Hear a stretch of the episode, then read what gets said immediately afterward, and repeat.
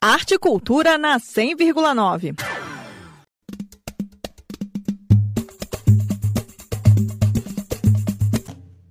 E chegou a vez do pandeiro na série de oficinas de percussão Prato e Tambor. Quem vai conduzir essa vivência é a percussionista Larissa Almaitá.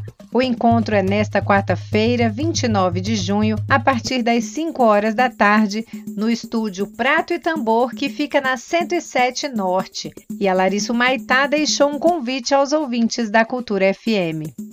As oficinas de percussão, canto e música, prato e tambor são realizadas com patrocínio do FAC, o Fundo de Apoio à Cultura do Distrito Federal. A programação segue até o dia 6 de julho e as inscrições são gratuitas pelo perfil arroba Prato e Tambor no Instagram.